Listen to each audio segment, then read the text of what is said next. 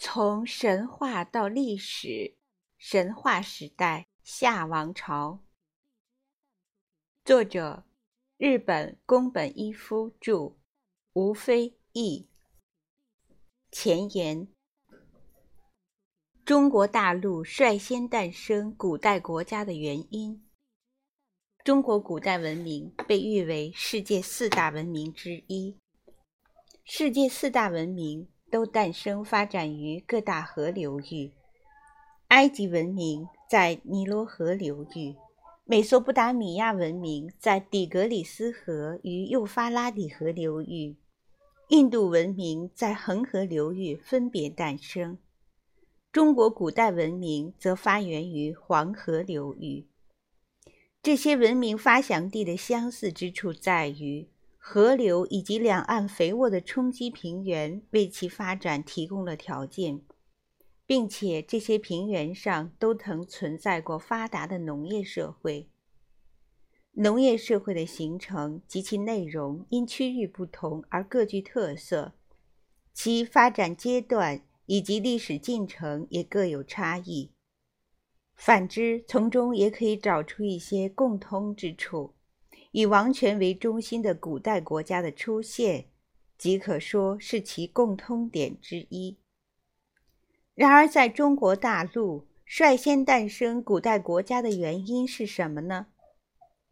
为了回答这个问题，我们必须从位于古代国家诞生前期阶段的农业社会开始，就其诞生、发展以至变迁进行探讨。针对由农业社会发展形成的古代国家的结构，也有必要加以进一步考察。另一方面，中国大陆幅员辽阔，地理环境复杂多样，并非只限于黄河流域一种类型。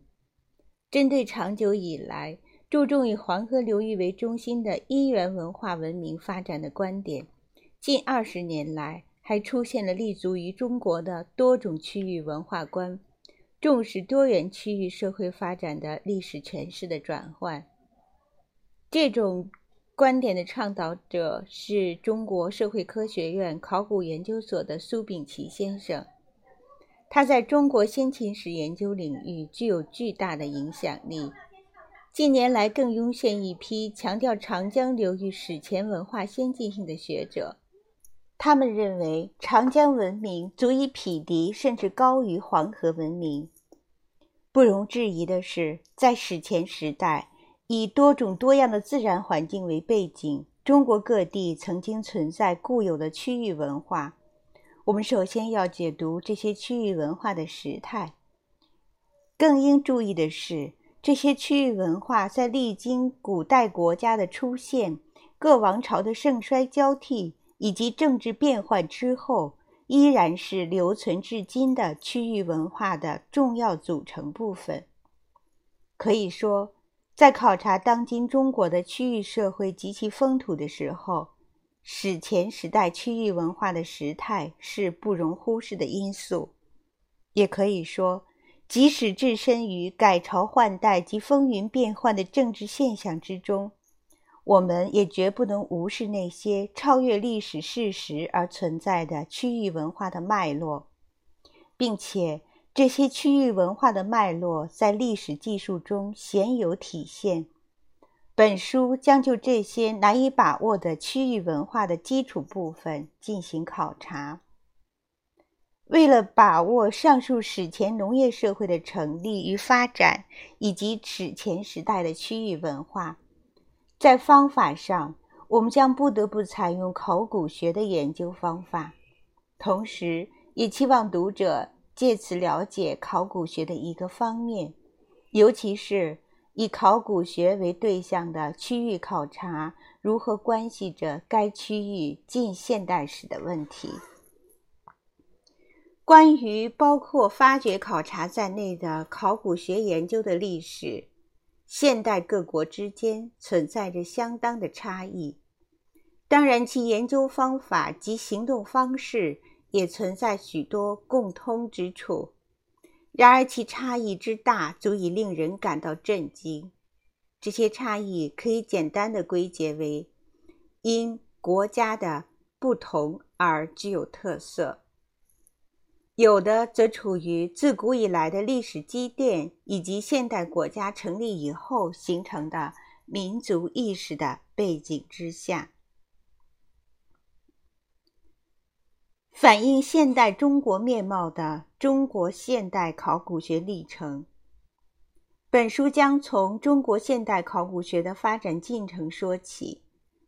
当今中国考古学的发展令人惊叹，与日本考古学同样，正不断跨入信息过多的阶段。这是近十年或近五年来产生的现象，正好与中国的经济发展相呼应。可以说，从考古学中也可以窥见现代中国的国情。在一九七二年日中邦交正常化之前以及之后不久，包括笔者在内的外国学者想要直接接触文物、遗址等考古资料，几乎全无可能，只能依靠《考古文物考古学报》这三大学术杂志上发表的。少量发掘报告等研究成果来进行再度评价。八十年代，中国实行改革开放政策之后，各地兴办了多种考古学专业杂志，并发表了大量发掘报告。到九十年代后半期，外国学者才得以与中国学者以联合考察的形式直接参加发掘考察。被种茂树、伊藤道治两位前辈撰写的《从原始社会到春秋战国》成书之时，尚处于日中邦交正常化之前，是未能直接论证研究资料的时代的产物。这部著作承接着战前以来蓄积的深厚的东洋学传统。是一部具有相当的完成度的作品，但却难以反映近年陆续发表的考察发掘成果。该著作后来作为谭研社学术文库《古代中国》再版的时候，伊藤道治先生把商代以前的史前时代部分做了大幅度的改写。从该领域的学问进展之大来看，把史前社会。与根据文献史料考察研究的商周社会归为一卷，其篇幅难免有局促之感。在本系列中，史前社会单独列为一卷，朝着商周社会发展的历史过程将得到多元且更加具体的说明。另外，本书的主要考察对象及农业社会，相当于新石器时代。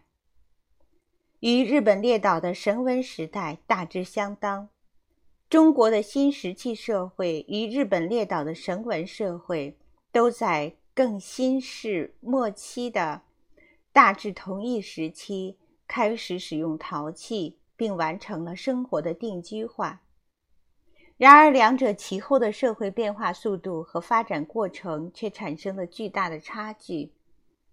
在东亚，为何中国大陆率先产生了古代国家？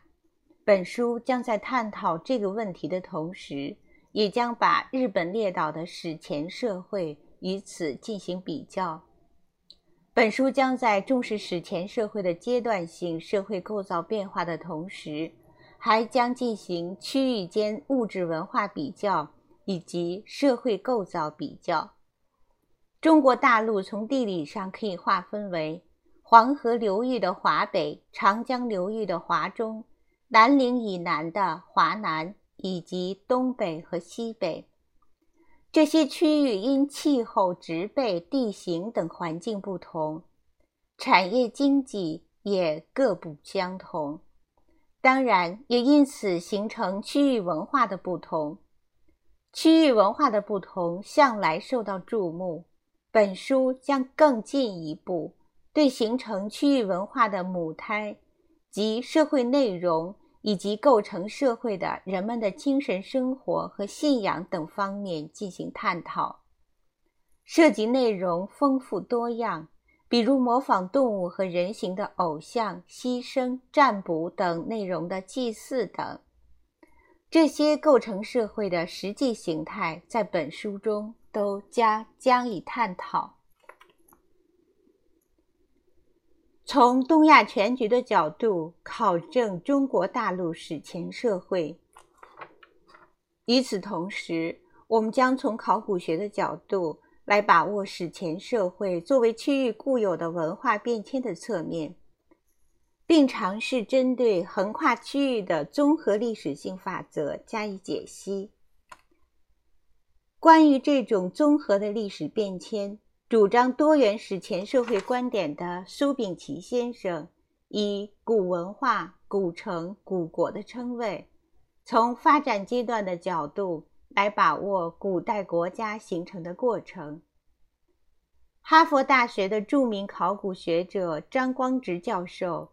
也运用塞维斯等学者的新进化主义的人类学理论即立足于文化进化论观点的社会发展阶段论，对中国史前社会到初期国家阶段的发展过程进行了分析。本书将着重讨论上述史前社会的发展阶段。对超乎我们以往的想象的各区域坚实的历史发展过程，读者定能得到重新的认识。史前社会的发展过程与其后的商周社会是密切相连的。另外，还有一个重要的问题：商周社会是以中原为中心的中国观趋于形成的阶段，因而史前社会。向着商周社会发展的坚实的发展性的意义，也难免受到后来的中华思想影响，被定位在以中原为中心的中国观的成立过程之中。